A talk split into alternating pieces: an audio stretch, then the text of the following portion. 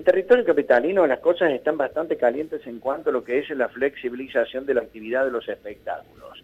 ¿Por qué decimos esto? Porque en medio del feriado, eh, finalmente el gobierno provincial decidió llamar a los empresarios del cuarteto para decirles que toda la actividad que en algún momento se había dicho se suspendía hasta el próximo 31 de marzo, se iba a terminar por flexibilizar. Estamos hablando precisamente de los bailes de cuarteto, eh, para que vean ustedes la enorme tendencia que hay en torno a la espera que muchos tienen de flexibilización de esta actividad. Carlitos Lamona Jiménez en un show por streaming metió nada más ni nada menos que 95 mil personas.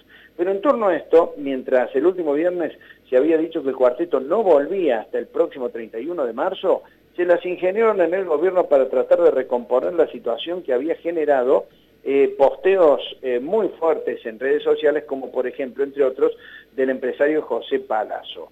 Se los invitó a los empresarios de espectáculos el lunes pasado, se les dijo que había existido un error de comunicación y que ahora la actividad se iba a flexibilizar. ¿De qué manera? Bueno, se estima que el próximo lunes habrá una reunión entre el gobierno y estos empresarios para tratar de definir un protocolo.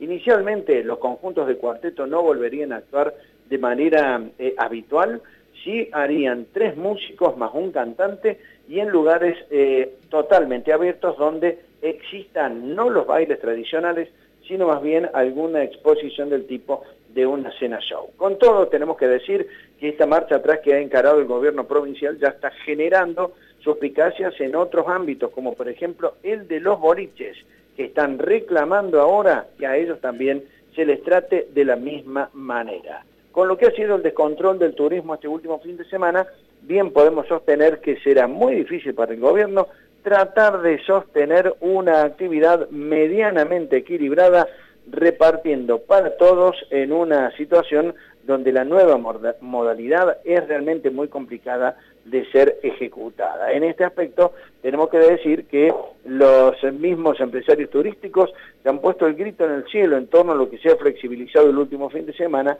y el advenimiento de la campaña turística que en Córdoba va a comenzar el próximo primero de enero. Lo que dicen todos, muy difícil de sostener esta nueva normalidad después de la pandemia del coronavirus en medio de una situación en donde muchos también, sobre todo en ámbitos de la medicina y en hospitales y clínicas, advierten que no es bueno flexibilizar como se viene realizando todas las actividades, como quedó demostrado este último fin de semana largo.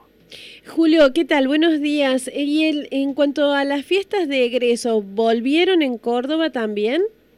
No, las fiestas de egreso no, se estima que eh, esto podría llegar a darse en cualquier momento.